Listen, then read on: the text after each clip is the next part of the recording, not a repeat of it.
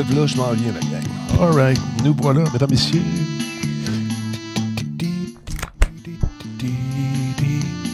Comment allez-vous? Bienvenue à ce point de presse. Encore une fois, notre rendez-vous quotidien de ce temps-ci. Comment allez-vous tout le monde? Un peu fort, on va baisser ça un peu. Les gens sont en train de prendre place. Où est-ce qu'elle est ma souris? Est ici? Non, c'est pas celle-là.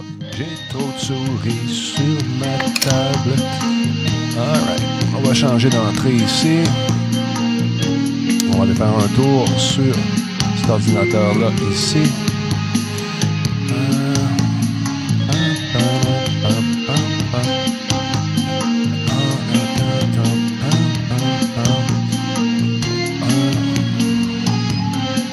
Et voilà. Si on s'en vient ici comme ça. Et ça commence. La musique. All right. On va aller voir ce qu'ils ont de bon à dire aujourd'hui, nos amis. Attention, ça part. national de santé publique, Dr Horacio Arruda. Monsieur le Premier ministre, à vous la parole. Bonjour tout le monde. Euh, je vais commencer d'abord euh, par le bilan de la dernière journée. Voilà. On a malheureusement six nouveaux décès, donc un total de 31.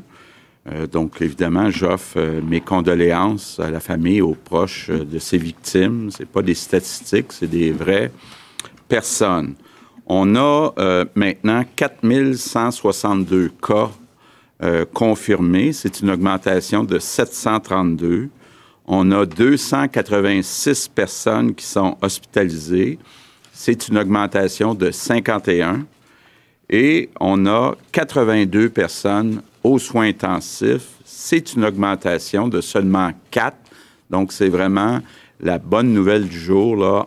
Très peu euh, de personnes, toute proportion gardée, qui sont euh, aux soins intensifs. Notre grande priorité actuellement, c'est vraiment tout l'équipement médical de protection. Euh, je parle des masques, en particulier les masques de procédure. Je parle des gants, je parle des blouses. Euh, chaque jour, on fait le point de façon très détaillée avec euh, le ministère de la Santé, avec le secrétaire euh, général euh, du gouvernement qui est aussi impliqué. Et je veux aujourd'hui être clair, je veux vous dire la vérité. Pour certains équipements, on en a pour trois à sept jours. Donc, c'est quand même Ouais, serré. drôle, Par contre, on a des commandes euh, euh, qui euh, devraient arriver dans les prochains jours. Et on a bon espoir d'être capable de passer au travers. Donc, je ne veux pas inquiéter personne. Je veux aussi en profiter pour remercier mon ami Doug Ford qui a accepté ce matin de nous transférer certains équipements. Donc, j'apprécie euh, beaucoup ce geste euh, de la part du premier ministre euh, de l'Ontario. Je veux remercier aussi euh, Justin Trudeau, Chrystia Freeland, euh, qui travaillent très fort à sécuriser euh, certaines commandes à l'étranger avec les ambassades. Donc, euh, euh, merci euh, pour votre aide. Je veux saluer aussi les entreprises. Il y a beaucoup d'entreprises qui ont des masques. euh, entre autres, euh, le groupe Jean Coutu, qui en a 1,3 million de masques, qui ont accepté euh, de nous les transférer. Mais je veux reprendre le message que je passe depuis quelques jours au personnel de la santé. C'est très important, si on veut être capable d'avoir des masques pendant toute la durée de la crise, très important euh, qu'on utilise les masques seulement quand c'est essentiel, quand c'est nécessaire d'être utilisé. Euh, Daniel euh, est en train de renvoyer avec son équipe des procédures pour quand on utilise quel équipement, mais très important, plus que jamais. Puis, écoutez, on n'est pas différent des autres. Si vous écoutez les chaînes de nouvelles, que ce soit aux États-Unis, que ce soit en Europe, partout, il y a un peu comme une course aux équipements euh, de protection. Donc, on n'est pas différent des autres. Puis évidemment, bon, il faut être capable d'en avoir euh, dans ce qu'on appelle le pic, là, le, sommet euh, de la courbe. Donc, euh, on est tous dans la même euh, situation. Aujourd'hui, euh, je veux passer un message euh, spécial pour les personnes qui sont isolées, les personnes qui sont seules. C'est normal que ça soit difficile à vivre et c'est pour ça que je demande aujourd'hui à toutes les personnes qui sont pas seules, qui ont la chance d'avoir un conjoint, une conjointe, euh, de la famille, des parents, des enfants, s'il vous plaît, appelez une personne seule aujourd'hui. Donnez-vous ça comme tâche, euh, comme responsabilité. Euh, je le disais à mes deux gars hier. Appelez votre grand-mère, elle va être contente. Tout simple que ça, là. Euh, si tout le monde appelle une personne seule aujourd'hui, je pense que ça va faire du bien à beaucoup de Québécois. Mes remerciements du jour, je veux vraiment les faire aux chercheurs. On a beaucoup de chercheurs actuellement au Québec qui euh, travaillent jour et nuit pour euh, euh, trouver des médicaments, vaccins. Je pense, entre autres, au docteur Tardif, à, l'Institut de cardiologie. Puis j'en profite pour passer un message pour lui. Actuellement, il a besoin de milliers de participants pour ses recherches, pour ses études. Ça prend des personnes qui ont la COVID-19. Donc, je vous demande, on, va mettre les coordonnées du docteur Tardif sur euh, le site web du gouvernement, mais euh, ça pourrait euh, permettre de sauver des vies. Si vous êtes capable, vous avez la COVID-19, vous acceptez de participer aux recherches du docteur Tardif. Ça semble très prometteur ce qu'il fait. Puis j'en profite aussi pour remercier tous les chercheurs, chercheuses, il y en a plusieurs qui travaillent sur euh, plusieurs euh, projets qui, euh, on l'espère, vont aboutir le plus rapidement possible. Et je termine en répétant mes trois priorités. Pas de sortie, sauf si c'est absolument nécessaire. Si on sort, on se tient à deux mètres des autres personnes. Puis quand on rentre de notre marche ou de notre sortie à l'épicerie, on se lave les mains avec du savon pendant 20 secondes. je pense que si on respecte ce plan-là, on va sauver des vies de Québécois. Donc, ça vaut la peine de le faire, puis je compte sur vous. Quelques mots en anglais? Oui. Bonjour. Ma plus grande préoccupation à l'heure où je vous parle, c'est pour euh, l'équipement médical de protection. Maintenant, et c'est partout comme ça dans le monde, malheureusement. Nous avons des réserves Tout le monde en veut. à sept jours, selon le cas. De nouvelles livraisons devraient arriver dans les jours qui viennent. Et j'aimerais remercier mon ami, le premier ministre Doug Ford de l'Ontario, qui a accepté, pas plus tard que ce matin, de nous transférer quelques équipements. Alors, euh, merci, M. Ford. J'aimerais également remercier le premier ministre Trudeau et Chrystia Freeland, la vice-première ministre, ils travaillent très fort afin d'obtenir euh, des commandes ailleurs dans le monde. Alors merci beaucoup, c'est vraiment apprécié. Et c'est vraiment la toute première priorité, s'assurer que nous ayons assez de fournitures médicales dans les semaines à venir. Et j'aimerais demander à nouveau aux professionnels de la santé, s'il vous plaît, ne vous servez des fournitures que quand c'est nécessaire. Pour traverser cette épreuve, il nous faut demeurer unis. Aujourd'hui, je demande aux Québécois et aux Québécoises d'appeler quelqu'un qui est seul. Je connais beaucoup de gens qui souffrent de l'isolement. Un appel téléphonique peut vraiment ajouter du soleil dans leur vie. Et n'oublions pas, bien sûr, nos trois priorités à chacun. Ne sortez pas à moins que ce soit nécessaire.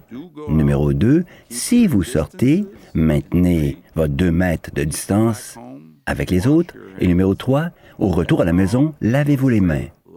Cela va sauver des vies. Je vous remercie tous et toutes. Alors pour euh, la période des questions des journalistes, on va débuter aujourd'hui avec euh, Louis Lacroix, Cogeco Nouvelles. Monsieur le Premier ministre, Madame McCann, Monsieur, Monsieur Arruda.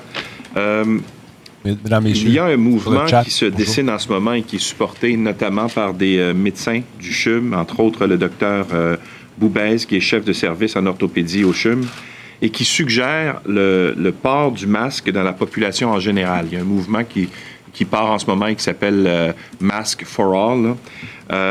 non pas pour se protéger soi-même de la COVID-19, mais bien d'éviter de transmettre par le biais de, particules qu'on pourrait, qui pourraient être transportées, aéroportées, dit-on. C'est le Washington Post dit ce matin que le Center for Disease Control aux États-Unis est en train d'examiner la possibilité de suggérer à la population en général de porter des masques, même des masques qui sont faits euh, à la maison. Non, évidemment, pas des masques euh, euh, qui sont visés par les hôpitaux, les N95, etc., mais des masques faits à la maison. Alors, voici la question suggérée par les médecins du CHUM. Êtes-vous capable, un, de garantir que le port du masque par la population entière n'apporte pas de bénéfices? Et deuxièmement, est-ce que vous découragez les gens de le faire? C'est une question intéressante et une question euh, qui soulève beaucoup euh, de, discussions actuellement. Il faut comprendre qu'il faut voir aussi le contexte dans lequel on est. On est en pénurie de masques. OK?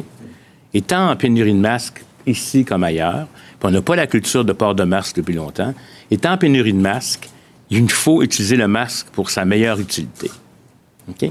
Je tiens à vous dire que si on avait des millions, puis jamais ça c'est important. On le masque va remplacer les mesures d'hygiène de base, de lavage de mains, je tiens à vous le dire, parce que si vous portez un masque et que vous, vous y touchez, vous avez touché à des objets, puis vous vous sentez sécurisé, c'est nuisible.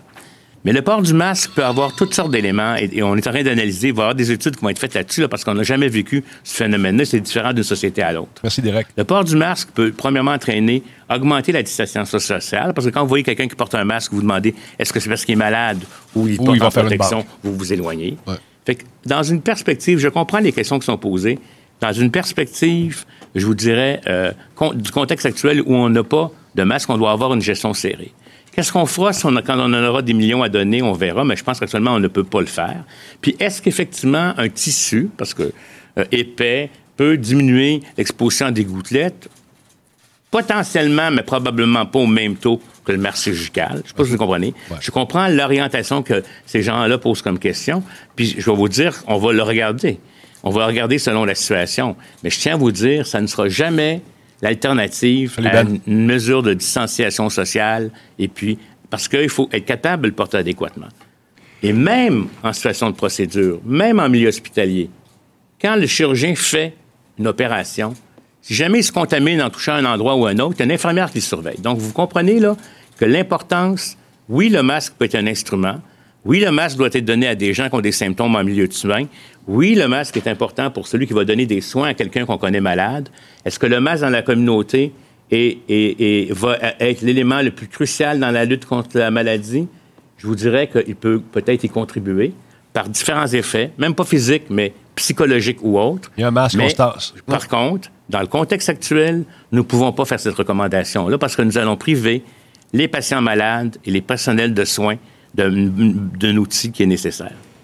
Mais j'espère que vous avez bien compris la nuance, euh, docteur Arruda, euh, que, entre autres, qui étudie le, CDC aux États-Unis, ce n'est pas de porter des masques euh, qui sont pour le, personnel de la santé. Ah, la recommandation, c'est de fabriquer soi-même un masque pour éviter que les, particules que, soient projetées sur d'autres personnes, pas pour se protéger soi-même. Si quelqu'un veut se faire des masques en tissu, OK, j'ai pas de problème. Je veux dire, ça, ça, puis il peut le faire, euh, je pense que ça peut être fait. Mais il faut pas qu'il euh, qu'il utilise le masque comme en pensant que c'est juste le masque qui va régler son problème. Il doit avoir une hygiène impeccable des mains, etc. C'est ce que je suis en train de vous dire. Bon, est-ce qu'on on va regarder la recommandation, on va voir ce qu'il en est. Si ça sécurise les gens, si ça a un effet sur leur sentiment de protection, pourquoi pas. Mais je peux pas vous dire, je peux juste vous dire que où je veux pas que ça, que nuise, c'est que les gens oublient les autres méthodes, qui sont plus importantes que le port du masque. Prochaine question, Olivier Bossé, Le Soleil. Euh, bonjour. Une hausse de 732 aujourd'hui, évidemment la, hausse la plus importante. Vous me dites que les stocks sont, sont courts. Le plan B, c'est s'il en manque, c'est quoi? Bien, évidemment, il, commence, euh, il, faut commencer par une euh, utilisation euh, juste pour les besoins qui sont essentiels de l'équipement. Ça, c'est important là, parce qu'il y a des grosses variations d'un établissement à l'autre sur l'utilisation du matériel de production. De protection, par, pardon. Maintenant, ben, on travaille très fort, un peu plus pour le moyen terme, à avoir des entreprises québécoises. Bon, je parle beaucoup avec Doug Ford aussi pour travailler conjointement avec des entreprises de l'Ontario qui pourraient fabriquer notre propre matériel. Sinon, bien, écoutez, euh, on regarde partout où on est capable euh, de commander. Euh, donc, c'est une. Je ne cacherai pas, c'est pour ça que je le dis aujourd'hui, c'est une préoccupation, mais c'est la même préoccupation qu'ils ont dans plusieurs États aux États-Unis, par exemple. c'est partout. Personne ne s'attendait à, ce qu'on utilise autant de, de masques, par exemple. Une autre stratégie qu'on a, par exemple, avec les masques N95. Hein. Il y a deux sortes de masques, les N95 et les masques de procédure. Pour les N95, là, on, va, on demande aux gens maintenant de les désinfecter, donc de les réutiliser. Ça se fait. Et oui, on a commencé à le faire. À ce moment-là, on conserve euh, notre marchandise, là, nos stocks. Euh, et ça, c'était très important pour les N95 parce qu'on sait que les N95, on les utilise seulement dans certaines circonstances, mais majeures, quand on fait des procédures sur des personnes qui ont le, la COVID-19 ou d'autres qui sont infectés, euh, des intubations, par exemple, euh, euh, des, des, chirurgies ou que d'autres procédures là, qui sont très près et invasives. Alors, on a vraiment besoin de ces masques-là. Donc, on a commencé à désinfecter ces masques-là. Et pour les masques de procédure, hein, les masques chirurgicaux qu'on appelle, évidemment, la directive, c'est vraiment de les utiliser quand c'est nécessaire. Et la santé publique est claire là-dessus. Euh, si quelqu'un est infecté, un patient, à ce moment-là, on lui met un masque. Euh, la personne qui donne le soin, euh, évidemment, va porter un masque, mais dans d'autres circonstances, quand les personnes ne sont pas infectées, dans le, courant de tous les jours, les personnes n'ont pas besoin de masque. Euh, par exemple en CHSLD, euh, en maintien à domicile, à moins que les personnes soient infectées, bien entendu. Alors, on veut de cette façon-là vraiment euh, protéger notre, notre quantité de masques de procédure, entre autres. Évidemment, les consignes, c'est se laver les mains et autant que possible garder deux mètres de la personne. Si on a un soin à donner et que la personne est infectée, il faut porter le masque, bien évidemment. Est-ce que vous pouvez nous dire sur la livraison de l'Ontario, le nombre ou les, les, éléments particuliers qu'on reçoit, c'est quoi? Oui, bien, c'est encore à établir. Là. On a une première livraison qui devrait arriver aujourd'hui, puis possiblement d'autres dans les prochains jours. Les compagnies en donnent aussi. de procédure. Isabelle Porter, Le Devoir. Euh, oui, bonjour. Euh, hier, M. le Premier ministre, vous avez invité les gens qui avaient besoin de, consulter des psychologues. Or, comme vous savez, euh, il faut payer là, la plupart du temps pour consulter en psychologie parce que dans le réseau public, il y a des listes d'attente très importantes. puis les gens ont encore moins les moyens de se payer des psychologues actuellement. quand comptez-vous offrir des services gratuits ou ajouter des ressources dans le réseau public sur ce plan-là? Et quand? Parce que là, on a l'impression que c'est une période qui est critique sur ce plan-là. Oui, vous avez raison. Puis on a déjà commencé. Euh, on sait qu'il y a 325 000 personnes là, qui ont un, problème de santé mentale, qui sont déjà connus de nos intervenants. Alors, c'est déjà commencé. On a demandé aux nos intervenants de tous les appeler. Mais non seulement tous ces gens-là, mais aussi ceux qui sont sur la liste d'attente. Hein, il y a des gens qui attendaient pour des services, alors ils vont tous les appeler. Alors ça, c'est important. Puis on dit à la population aussi, si vous avez besoin de services, appelez votre CLSC. Et on va s'organiser pour leur donner, évidemment, le plus possible par téléphone, hein, pour des raisons euh, qu'on comprend, la distanciation sociale. Euh, évidemment, si on a besoin de les voir, on s'organise pour les voir, mais il y a beaucoup de choses qui peuvent se faire par téléphone. Et même, on implante actuellement la téléconsultation de plus en plus dans notre réseau. Alors ça, je pense que ça va prendre de l'ampleur.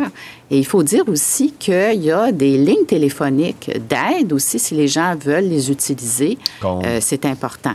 Mais autrement, si les gens ont besoin de services psychologiques ou des services psychosociaux, appelez votre CLSC ou vous allez être appelé si vous êtes connu ou si vous êtes sur une liste d'attente. Admettons, moi, je suis un travailleur qui a perdu son emploi, je suis en détresse. Oui. Euh, j'ai besoin de, de, ce genre d'aide-là.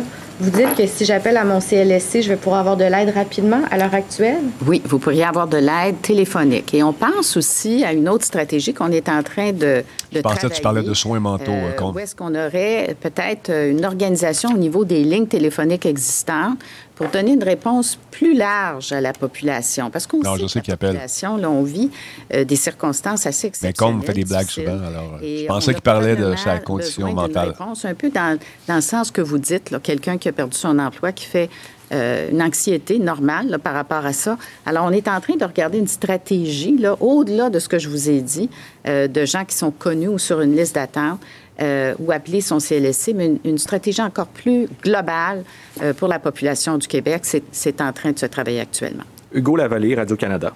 Oui, bonjour. Monsieur le Premier ministre, je veux être certain de bien comprendre la situation en ce qui concerne les équipements de protection. Parce que quelques jours encore, vous nous disiez faisons attention, ne gaspillons pas le matériel, mais vous nous disiez aussi qu'on en avait encore pour quelques semaines. Or là, aujourd'hui, vous nous parlez d'un délai de 3 à 7 jours avant une rupture de stock potentiel.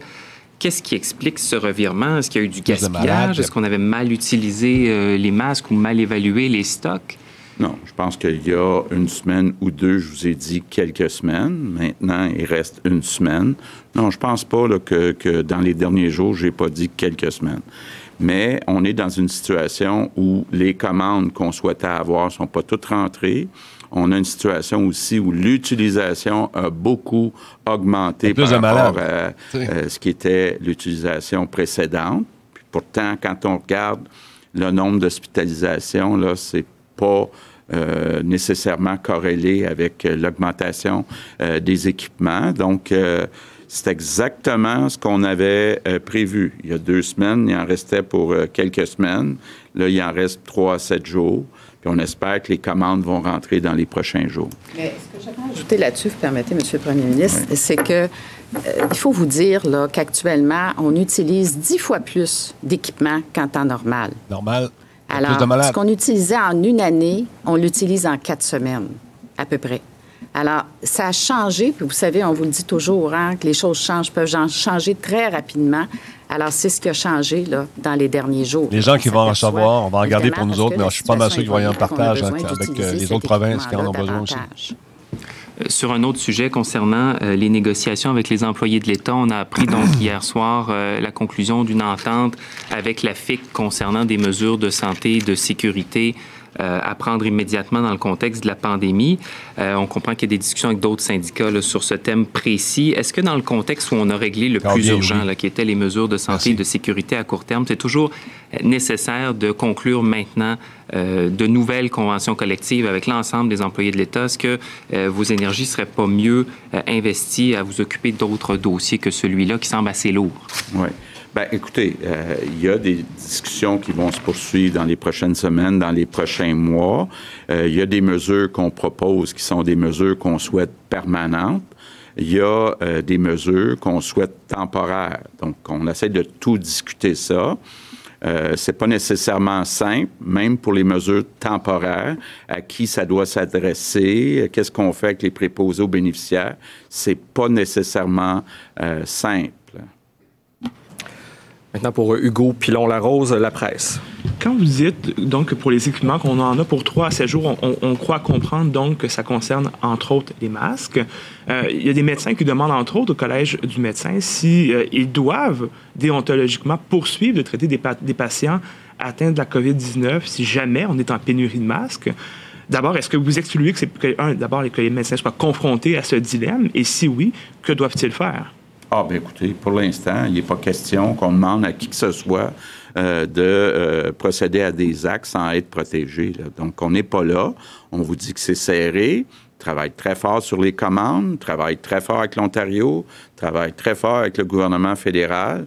Moi, j'ai bon espoir qu'on va être capable de passer au travers. Donc, on n'est vraiment pas à l'étape où on dit aux gens euh, faites des opérations sans vous protéger. On n'est pas là du tout, du tout. Là. En, termes d'offres de santé mentale, Mme McCann, vous dites donc que les, professionnels, entre autres dans les CLSC, vont pouvoir appeler les gens, notamment ceux qui étaient sur des listes d'attente. La question qu'on peut se poser, c'est qu'est-ce qui va rester de tout ça après la crise? C'est-à-dire, comment ça qu'avant la crise, il y avait des listes d'attente, du monde qui souffrait, qui n'arrivait pas de services. Puis là, aujourd'hui, comme par magie, on arrive à, débloquer des, fonds ou de trouver des gens pour répondre à leurs besoins. Qu'est-ce qui va rester une fois que la pandémie va être terminée? Bien, je pense que c'est une très bonne question que vous posez parce que je vous dirais, à, plusieurs niveaux, le réseau est en train de se transformer. Euh, quand je vous parle de consultation par téléconsultation, ça, ça n'existait pas là, à peine dans notre réseau. Actuellement, il y a 30% des médecins spécialistes en 10 jours qui ont mis, qui ont implanté leur plateforme de téléconsultation. Il y en a 12 au niveau des médecins omnipraticiens en 5 jours. Alors, on continue.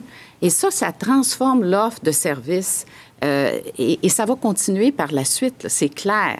On ne peut pas tout faire par téléphone ou par téléconsultation, mais on peut faire beaucoup de choses. Et les gens, souvent, préfèrent ne pas se déplacer non plus et, et le médecin peut faire son intervention de cette façon-là. Pour la santé mentale, Bien, on va développer des plateformes en téléconsultation aussi.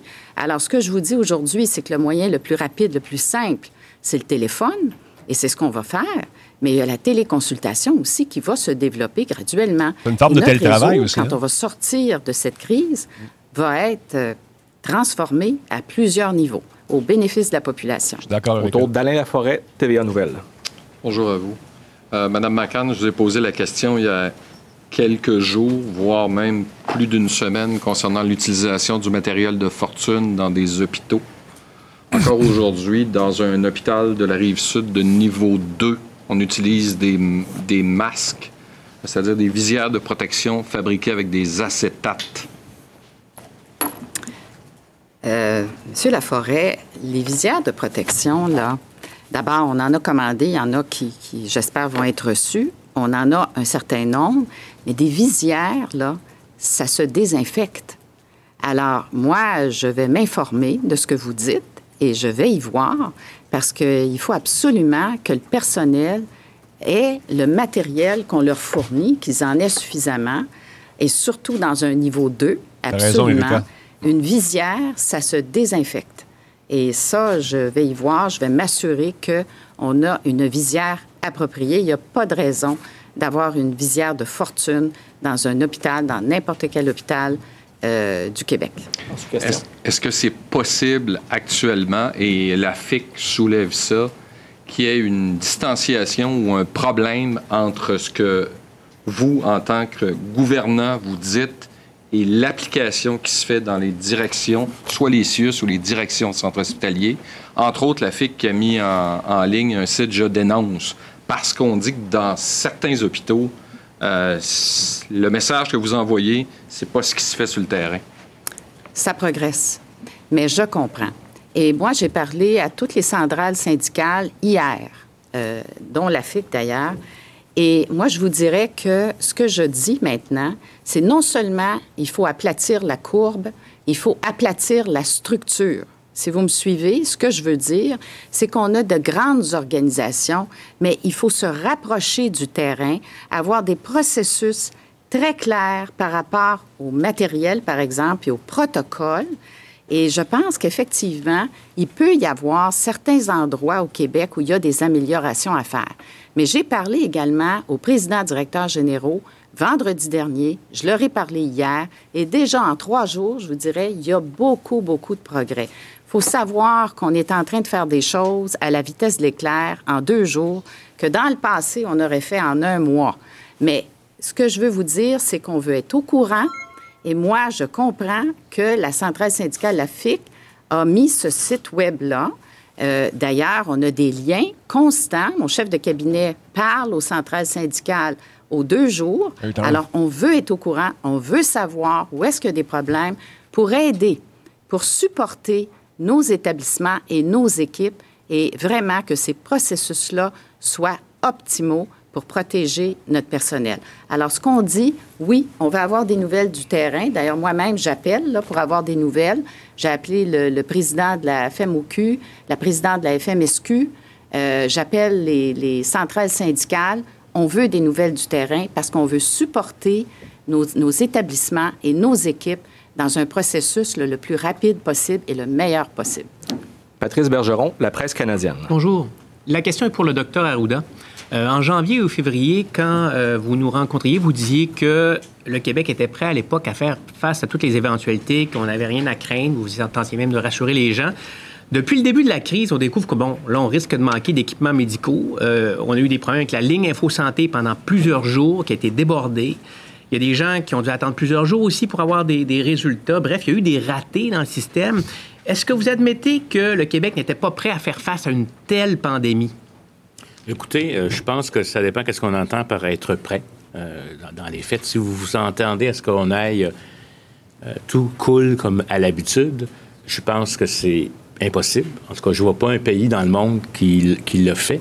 Euh, bon, peut-être qu'à certains endroits, il y a une certaine force, d'autres, Il y a un article dans la presse aujourd'hui euh, où on dénonce le fait qu'on les a appelés les, pions, les pigeons voyageurs. C'est facile de regarder en arrière. Ils laissent sous-entendre qu'ils sont au service de l'État. Alors là, ils prouvent que c'est pas ça. Mais c'est une situation qui change au jour le jour. Euh, quand, quand il y a la, quantité de masse qu'on avait et les commandes qu'on avait placées, ça a été répondu, on, serait prêt. Fait qu'on est dépendant aussi de toutes sortes de situations internationales. Euh, comme tel. Moi, je pense que le Québec euh, est encore, et je vais vous le dire, c'est l'histoire qui va nous le dire, c'est le futur qui va nous dire si on était prêt ou pas. Mais euh, j'essaie de me concentrer sur ce qu'on a à faire au Québec. Je pense que les meilleures indications ou, signes d'intervention qu'on a vus être générés par la, littérature et puis les expériences d'ailleurs, on est en train de les appliquer. Mais certes, on va vivre des situations. Certes, on est en train d'augmenter beaucoup la capacité pour traiter le monde. Certes, je ne je, suis pas le bon Dieu. Non. Je ne peux pas donner de garantie. Il n'y a pas de vin non certes, je pense qu'on a fait véritablement notre maximum. Puis je peux vous dire que déjà depuis plusieurs semaines, puis là, je parle de secteurs qui sont dans d'autres secteurs, mais auxquels on, travaille conjointement, les lits sont disponibles. Il va y avoir un enjeu de ressources humaines. Ça, c'est une affaire qui est, qui est importante. On ne peut pas tricoter. Les équipes s'adaptent. On, on, fait des formations avec d'autres choses. Moi, je considère, on pourra voir, ce qu'on aura manqué. On pourra sûrement faire mieux la prochaine fois si on est encore ici. Euh, ou si je suis encore vivant, on verra. Et si je suis encore dans ces fonctions. Mais je pense que euh, c'est très facile maintenant de dire on a dit ça à telle date, puis je vais vous le dire, on reviendra là-dessus comme tel. Moi, je pense que Québec a fait, et je tiens à dire que les gens de santé publique, du réseau de la santé, les travailleurs essentiels, toute la société est en train de faire, le gouvernement est en train de faire le maximum. Je pense que quand on compare les actes que le Québec a posés par rapport à d'autres gouvernements, on verra ce que l'histoire dira. Mais moi, je pense que aussi, ce qui est important, vous faites votre excellent travail de, poser les questions pour nous challenger, mais il faut aussi maintenant que la population embarque dans le jeu. Puis, je pense qu'on fera l'analyse et le débriefing un peu plus tard.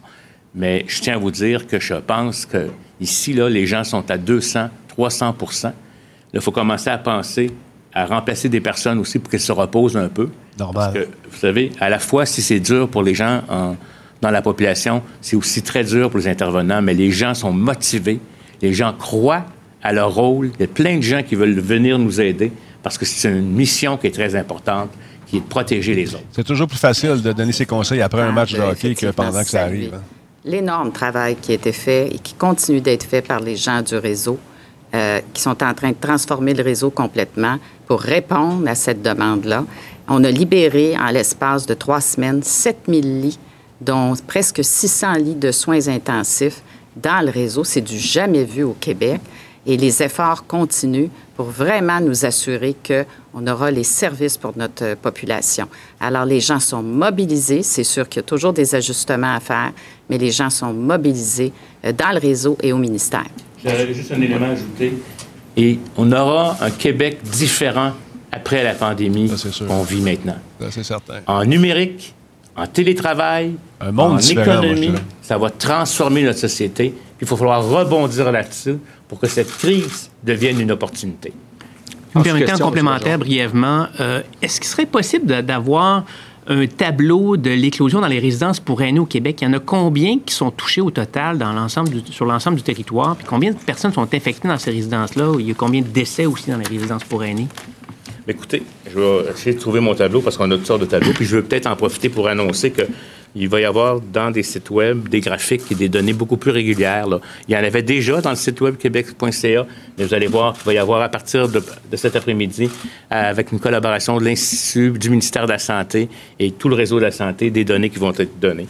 Mais je vais essayer de vous retrouver le tableau. Il y en avait au-dessus de 130 coques comme telles, chacune étant à, différents niveaux, certains ayant un seul cas chez un usager ou etc. Mais on est autour à peu près de 137, mais je vous propose d'aller regarder sur le site web cette donnée-là qui va être là après-midi ou au plus tard demain, là, parce qu'on est encore en train d'accumuler. Puis ce qu'on voulait faire, c'est d'assurer d'avoir des données assez justes, stabilisées, pour être en mesure de les rendre publiques.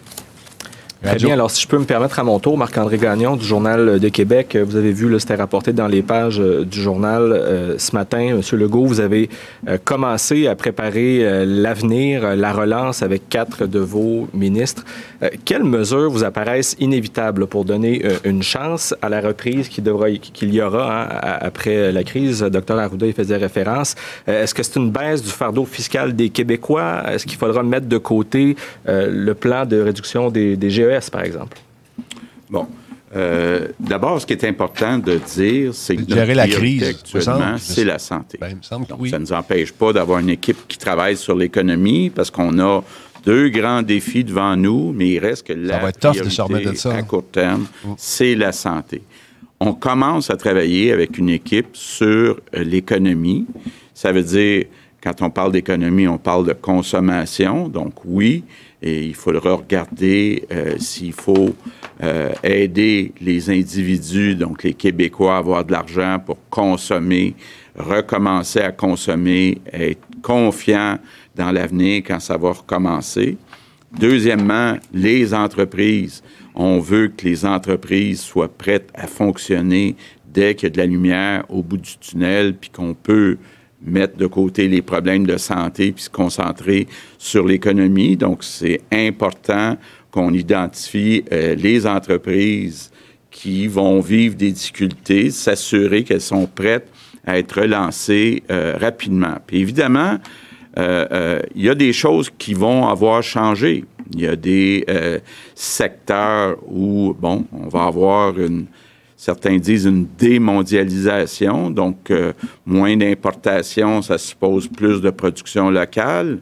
Moins d'exportation, ça veut dire se concentrer sur des nouveaux euh, produits, des nouveaux euh, services.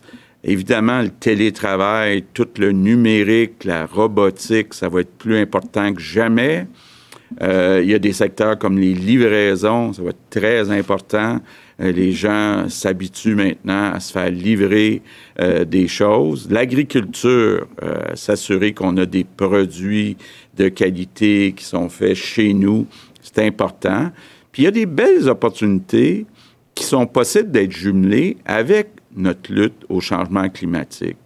Je pense que, entre autres, tous les projets qu'on a dans le transport en commun, ce soit Montréal, Longueuil, Laval, Québec, Gatineau, euh, les autobus électriques dans euh, les 20 euh, grandes villes du Québec. Je pense que ça, ça va aider à ajouter rapidement des infrastructures, donc des contrats publics qui vont remplacer des contrats privés qui seront peut-être pas là au rendez-vous dès le redémarrage. Donc, il y a une équipe qui est dirigée par Éric Girard avec Pierre Fitzgibbon, Christian Dubé, Jean Boulet, euh, aussi s'assurer qu'on s'arrime bien avec les syndicats. Euh, je pense entre autres à tout ce qui va se passer dans le secteur de la construction. Donc, on se prépare, mais je veux être très clair. moi, ma priorité quand je me lève le matin, c'est la santé. Mais ça ne m'empêche pas de passer quelques heures durant la journée à travailler sur le plan économique qu'on aura besoin en temps et lieu. Euh, respectueux. Oui, Vos chiffres, voulez-vous pour les. je les ai. Euh, ah ça peut changer tantôt quand vous allez voir sur le site parce que les données sont mises à jour. Puis ce sera une tombée de 9 heures. Il y a 184 CHSLD pour lesquels il y a eu un cas ou une situation, 114 résidences pour personnes âgées, 59 RI RTF, puis dans d'autres milieux de vie là, où peuvent vivre des personnes âgées, il y en a 53. Euh, Merci. Euh, donc, si je peux revenir, euh, Monsieur le Premier ministre, respectueusement, vous savez, sur les réseaux sociaux, on va passer toutes sortes de commentaires, parfois euh, malheureux, mais les gens, quand ils regardent la composition de, de, de, ce comité de relance que vous avez créé avec quatre ministres, quatre hommes, ils se demandent mais pourquoi il n'y a pas une femme? Par exemple, pourquoi Madame Guilbeault, qui est vice-première ministre, ministre de la Sécurité publique, n'est pas n'est-elle pas impliquée? Donc, je vous donne l'occasion de, répondre à ce commentaire que j'ai vu passer. Oui, bien écoutez, vous savez qu'on est à peu près moitié-moitié au Conseil des ministres, mais Mme Guilbeault va continuer à s'occuper de la sécurité publique. Mais ce qui est important, c'est l'économie. Donc, euh, l'économie, on, va avoir des dommages importants. Donc, évidemment, euh, ça suppose euh, d'avoir Pierre Fitzgibbon. Évidemment, il va falloir tout financer ça, puis de voir c'est quoi les ressources qu'on a disponibles. Ben, c'est le ministre des Finances Puis bon, le ministre du Travail, ben, c'est important qu'on ait des travailleurs prêts en toute sécurité à travailler. Donc, comme un hasard, si on veut, que ça soit euh, quatre hommes. Euh, actuellement, la priorité, c'est la santé. Puis c'est une femme excellente qui est là, qui est Danielle. Très bien, merci beaucoup. On va maintenant euh, passer donc aux questions euh, en anglais. We'll start today again with the C'est plate, hein, mais là, ce qu'on vit des bouleversements comme ça, euh, ça amène des changements. Puis juste au niveau hospitalier, je pense qu'on s'est rendu compte qu'on pouvait faire les choses différemment. Au gouvernement aussi, on va faire les choses différemment. Puis nous autres, en tant qu'individus aussi, on travaille différemment avec tout ça. Fait que je pense qu'on va créer en place des façons nouvelles de faire nos jobs respectifs.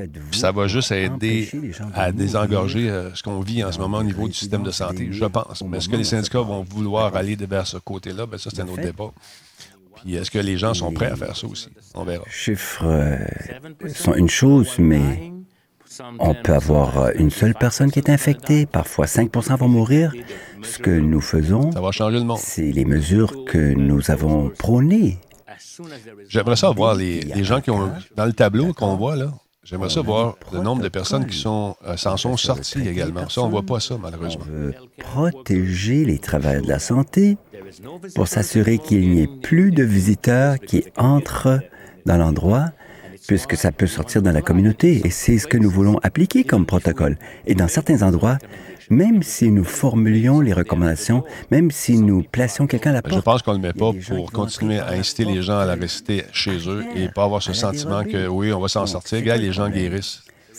Je pense qu'on veut attendre encore une fois que la courbe soit beaucoup plus plate, puis que ça va commencer à sortir tranquillement après. Vous pouvez tomber malade. Mais le risque de mourir de la COVID est bien plus élevé. Vincenzo nous dit 84 établis. Euh, ce ne sont pas des, des gens en très bonne santé. Ces gens-là sont souvent déjà à risque de mourir d'une infection ou d'une maladie chronique. OK, sur le site de Radio Cannes, mais il devrait le mettre là-dessus. Est-ce que c'est à un seul étage? Est-ce que c'est dans une unité, une aile? Alors, si c'est dans une aile, on va isoler l'aile de la résidence des autres. Donc, pas d'aller-retour, n'est-ce pas? Pour ouais, ça prend des tests pour confirmer les rétablis aussi. Voilà. Alors, ça, c'est l'approche qu'on appelle la recherche et l'endiguement. C'est presque impossible. 1217 selon les chiffres hier. Des morts. Des fois, le virus est déjà là. Et il n'a pas été détecté. C'est la même chose ici, en Ontario, partout ailleurs dans le monde. C'est pourquoi nous conseillons vraiment euh, beaucoup de protocoles et l'importance de les suivre. Un oubli important dans le comité, président du Conseil du Trésor, Christian Dubé. Euh, Pierre Fitzgibbon s'occupe des contrats privés, mais très important, Christian Dubé s'occupe des contrats publics.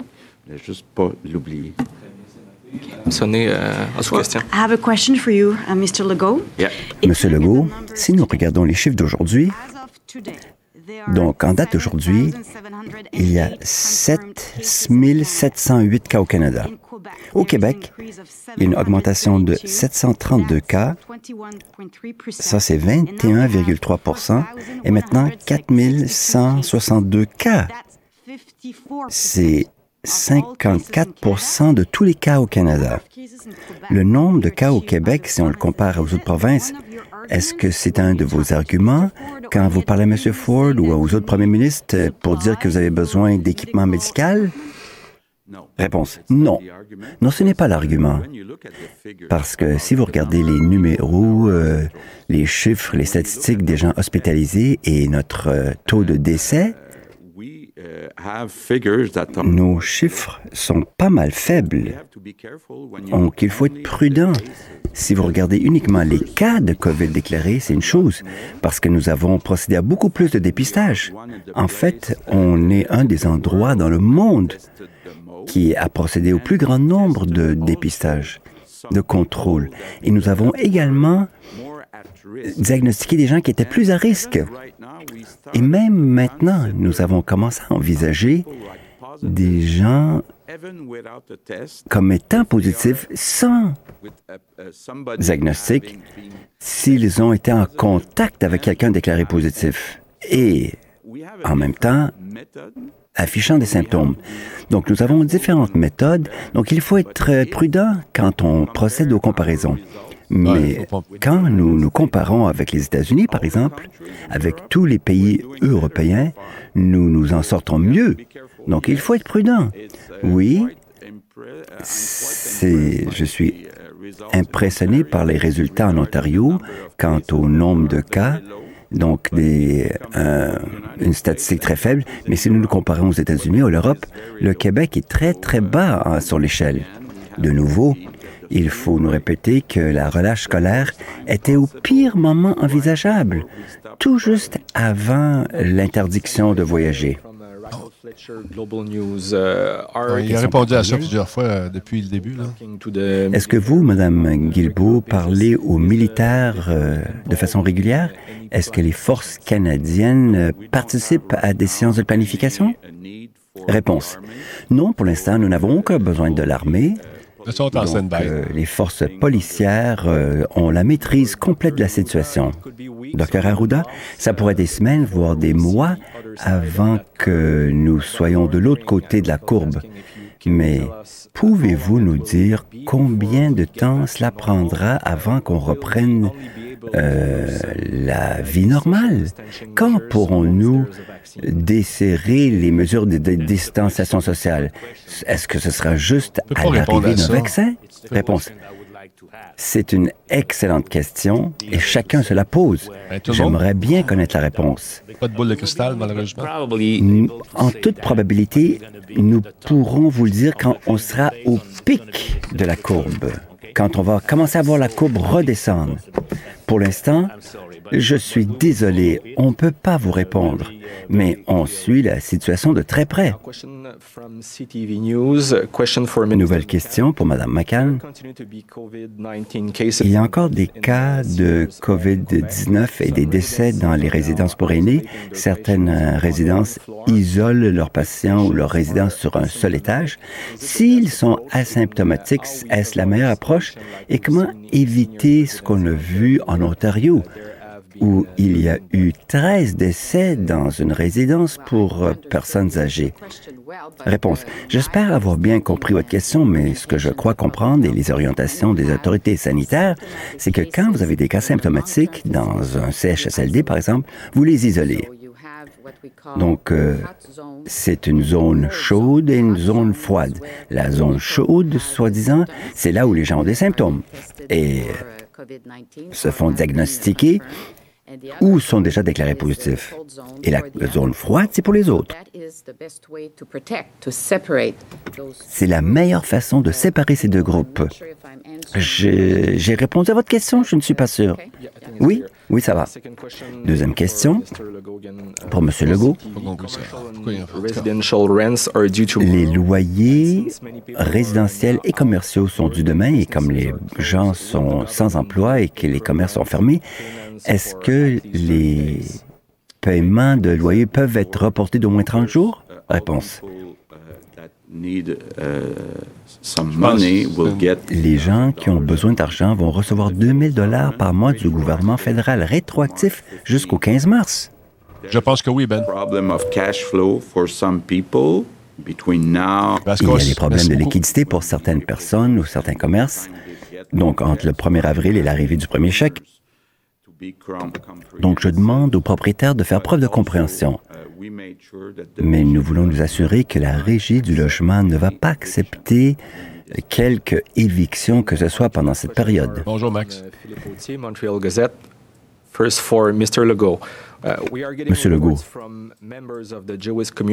la communauté juive nous exprime qu'on leur, euh, qu'on les prive des, des, services essentiels tels que les banques et les pharmacies. Il y a aussi des remarques racistes sur les médias sociaux. Quelle est votre réaction à cela? Et quel est votre message aux Québécois et aux Québécoises? Premièrement, les messages racistes sont inacceptables au Québec. On n'acceptera jamais cela. Et quant au, euh, à l'accès aux services essentiels, je ne suis pas au courant de cela. On a peut-être des restrictions à Boisbriand, pour la raison que vous connaissez, mais je ne crois pas qu'ailleurs, nous ayons ce genre de restrictions. Madame McCann, en novembre, vous avez annoncé que vous alliez abaisser les frais de stationnement dans les hôpitaux. Cela entre en vigueur au printemps. On nous dit que les hôpitaux sont encore en train d'appliquer les anciens frais. Pourquoi ainsi?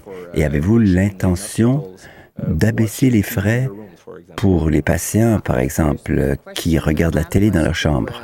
Réponse.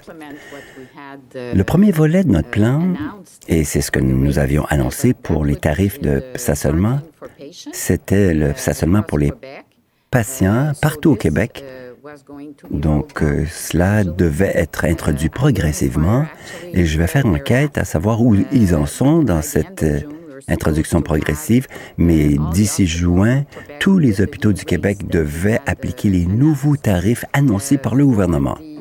En ce qui a trait maintenant à la télévision dans une chambre d'hôpital, nous analysons la situation. Peut-être euh, des fondations pourraient participer à cet effort euh, et nous l'examinons. Nous examinons ce, dossier. Merci beaucoup. Clarification pour la route. Monsieur Legault, ah, euh, Monsieur Dockford est en train de dire qu'il n'a pas envoyé d'équipement médical au Québec dernièrement. Ben, on s'est entendu que de l'équipement qui devait être envoyé en Ontario, qui était envoyé au Québec. Bon. C'est tout le temps qu'on a. Merci beaucoup. Bonne fin de journée. Bon. Merci. Un peu, il me semble que. On va vous expliquer ce qui vient d'arriver. C'est que M. Legault, vous l'avez noté, a remercié son homologue euh, Ford en Ontario pour l'équipement médical. Puis Ford a répondu, euh, Sébastien, que il n'a pas envoyé d'équipement médical au Québec. Alors là, il faudra éclaircir ça. Évidemment, lui, auprès de sa population, alors que lui-même a des pénuries, il ne veut pas avoir l'air qu'il donne son équipement aux voisins. Euh, je, vous donnerai l'occasion, Sébastien, d'expliquer ça si on a une explication. Mais d'abord, faut quand même. Euh, il y a trois choses importantes qu'on vient d'entendre. Trois choses importantes. Les données, 4162 cas au Québec. C'est une augmentation de 732 cas. Il y a 31 décès et il y a 286 personnes hospitalisées. Dans le tableau, je persiste à, euh, dire qu'on devrait mettre également les gens. Mais je comprends aussi, si on le fait, ça va peut-être donner une espèce de faux sentiment de sécurité puis euh, permettre aux gens de, croire qu'ils peuvent euh, se promener allègrement sans rien contracter. Donc, il y a des sites officiels qui nous disent oui, oui, hein, on est rendu quoi à 1200, 1300 personnes. Mais encore une fois, les mesures ont été martelées. ça, c'est un tableau intéressant. On va jeter un coup d'œil là-dessus. Montréal, 1991, Estrie 365, Montérégie 341, Laval 272, Lanadière 249 et Capitale Nationale 213. Et il y a encore des gens qui prennent ça peut-être un peu trop à la légère. Euh, les gens m'ont demandé de dénoncer la personne qui se vantait de faire des tatouages. Je ne le ferai pas. Je pense que la personne est, au courant. il y a bien du monde qui l'ont rejoint. Et va se mettre en quarantaine m'a-t-on dit, volontairement. L'inconscience, ça en est. Ça en est, encore une fois. Euh, encore une fois, je, crois fermement que ce qui arrive là, c'est une catastrophe, on s'en rend compte, mais je pense que ça va bouleverser nos vies pour le futur. On va travailler différemment. On va aller consulter nos, médecins différemment. On découvre de nouvelles façons d'opérer. Ça prend peut-être euh, ce genre de catastrophe pour nous faire réaliser des choses. Et euh, il faut être en mesure de s'adapter, puis de peut-être dire euh, on laisse faire nos façons conventionnelles de faire les choses et on s'ouvre à la nouveauté. Et je pense que dans certains, secteurs de notre monde, on, va être appelé justement à vivre des bouleversements grâce à la technologie. On va pouvoir faire les choses différemment. Est-ce que c'est tout le monde qui va vouloir embarquer là-dedans? Est-ce que des enjeux commerciaux qui vont faire en sorte de provoquer de la résistance? Probablement. Mais pour, le moment, pour le moment, je pense qu'il faut se consacrer sur ce qui nous arrive euh, et euh, essayer d'enrayer la propagation euh, au maximum et de suivre les, les consignes qui nous sont données par les, autorités. pour ce qui est du masque de protection, je comprends le phénomène de, on s'imagine être vraiment plus en sécurité qu'on l'est lorsqu'on a ça dans le visage.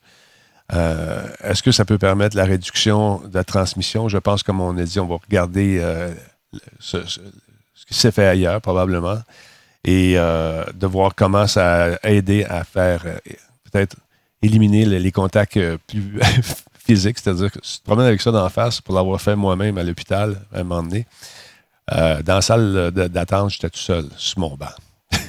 j'étais tout seul sur mon banc. Personne. J'avais un masque. Parce que les gens ne savaient pas, c'est que je ne me protégeais pas. Euh, pas moi que, je me protégeais. Je n'étais pas infecté. Je me protégeais contre eux à la recommandation du médecin. Dès que je rentrais, il fallait que je ça dans ma face, j'allais m'asseoir. Je peux vous dire une chose, ça provoque une espèce de feeling de distanciation naturelle. Ça, puis un masque de Freddy puis une machette, ça fait la même chose. Alors voilà. Soyez prudents, encore une fois. Euh, pensez euh, aux gens qui travaillent, euh, comme le disaient les, gens tantôt. Appelez, appelez, appelez, appelez, appelez, jasez. Faites du FaceTime. C'est sûr que ça se peut que vous voyez des narines pas mal puis des mentons ou du poil dans les oreilles. Parce que quand tu fais un FaceTime avec quelqu'un qui ne connaît pas ça, il se met le téléphone sous l'oreille. Ça se peut que tu vois la personne à qui tu parles, tu vois deux trous de nez ou euh, les poils sur le menton. C'est normal. Il faut juste leur expliquer un peu comment ça fonctionne aux personnes qui ne sont pas habituées.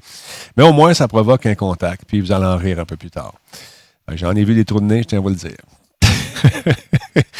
Mais pas ça, c'est ton oreille. non, non, dans ta face. Et où la caméra? Là, tu vois, il y a le pouce à la caméra. Voyons, ça marche? Je t'entends, mais je te vois pas. Là, tu vois le téléphone qui se promène. C'est juste drôle et ça permet encore une fois de, s'établir un contact, d'avoir du plaisir à, échanger. Les soupers tête à tête, ça marche aussi. Euh, on le fait. On a fait un lunch de trois heures l'autre fois au téléphone et puis c'était drôle. Fait que ça change euh, la donne, c'est sûr mais ça nous permet d'avoir une certaine vue euh, sur l'extérieur, avoir des contacts humains, entre guillemets, euh, avoir une espèce de, vie sociale, tout en étant en quarantaine. Donc, il y a des façons. Et euh, moi, hier, je me suis transporté dans un univers, celui de Half-Life avec Alex, et puis on a travaillé à distance. Mon ami de Rimouski et Nick est venu me donner un coup de main. On avait une espèce de retour de son. On se demandait ce qui est arrivé finalement, ce matin, on, s'est rendu compte que j'avais mis un, ordinateur en remote, c'est-à-dire que je, peux travailler à partir d'un ordinateur ici, pour aller travailler ailleurs sans me déplacer, puis j'avais oublié de le fermer. Donc, il y avait un retour de son qui était exécrable. On a continué à jouer quand même. Et on a eu bien du plaisir. On s'est couché très tard. On va sûrement se coucher très tard encore aujourd'hui. Je tiens à dire un gros merci également à mon chum qui m'a aidé tantôt, qui, euh, lui, euh, c'est un chic type, qui euh, s'appelle Stéphane Legault. Stéphane Legault, tout gars, je ne me trompe pas. Euh, et puis lui, c'est un Sandman. Excusez, je viens d'avoir un gaz. Euh, et puis, à distance, il m'a réglé mon problème, encore une fois, de façon euh, brillante. Fait que c'est ça, on peut s'entraider, on peut jaser, on peut parler. Il y a quelqu'un qui m'a demandé de faire des voix pour, pour lui, de l'aider à faire des trucs. J'ai mis la, portion monétaire de côté, je les ai faites gratuitement. on peut s'entraider. On est en pandémie, il ne faut pas penser juste au cash mais on peut s'entraider puis se donner des coups de main tout le monde. Voilà.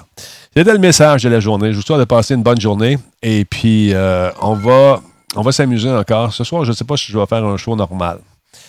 Euh, je pense que oui. Je pense que oui.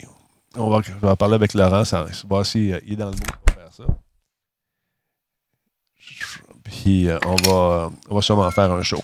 De dire des merci aux gens qui ont, pris le temps de faire du follow. Parce quand vous voyez les lumières clignotées, c'est ce, qui arrive. Il y a des gens qui nous suivent en ce moment. Il y a Mélanie, il y a Mélania, plutôt, plutôt, plutôt, Step to Dive, to Live plutôt. J'ai de la avec les yeux. Step to Live, euh, il y en a un paquet. Phil 10-20 après un abonnement, c'est son 22e mois. Varcos, on l'a dit tantôt. Vascos, euh, et tous ceux et celles qui ont pris des abonnements, merci beaucoup, c'est très apprécié.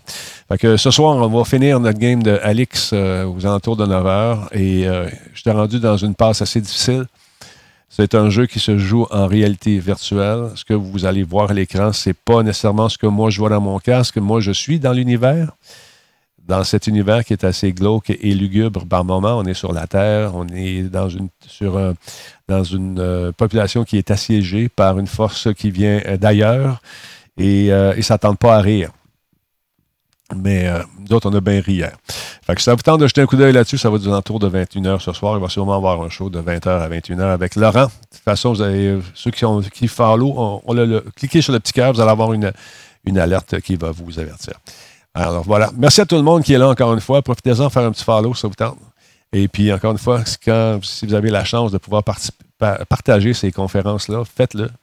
dans le but de sensibiliser un, maximum de personnes, des gens qui sont peut-être encore un peu insouciantes, des gens qui n'écoutent pas les médias euh, qui sont plus traditionnels. Alors, ils viennent ici, des gamers, on leur parle, on essaye justement de les convaincre de faire les choses de la bonne façon. Et parlant de pub, envoie-moi une petite.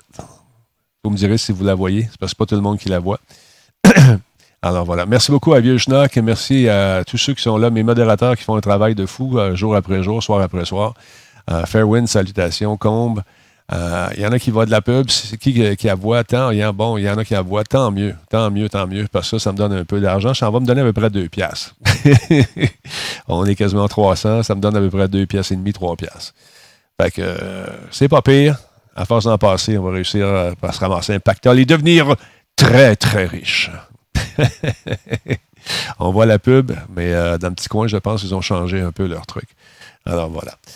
Fait que je vous laisse là-dessus. Encore une fois, on va y aller avec notre tune fétiche, mesdames, messieurs. La tune qui euh, fait fuir le COVID euh, autour de vous, surtout si vous la fredonnez. C'est une espèce de verre d'oreille qui va vous rester dans la tête de façon inconsciente, vous le savez.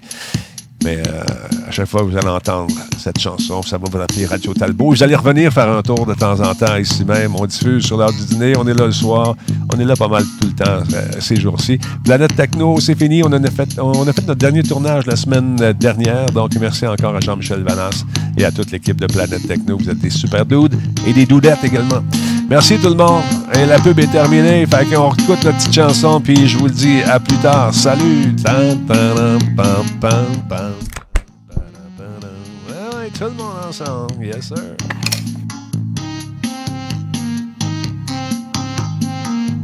Et que c'est qu'éterne. Mais on aime ça. Partateur, tu donnes en tête.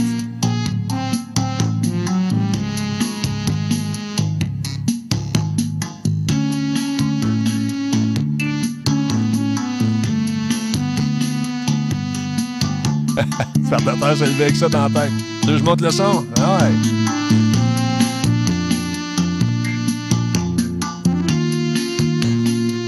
Ah ouais, Clotilde. Oh yeah.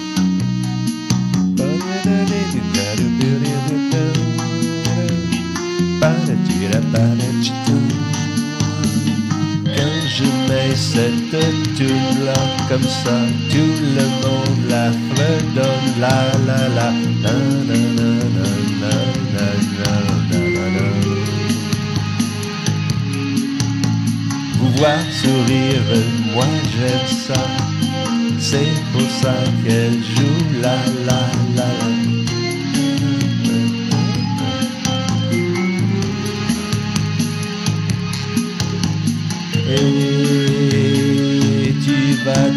reprendre à chanter. Cette tournée t'es pognée avec.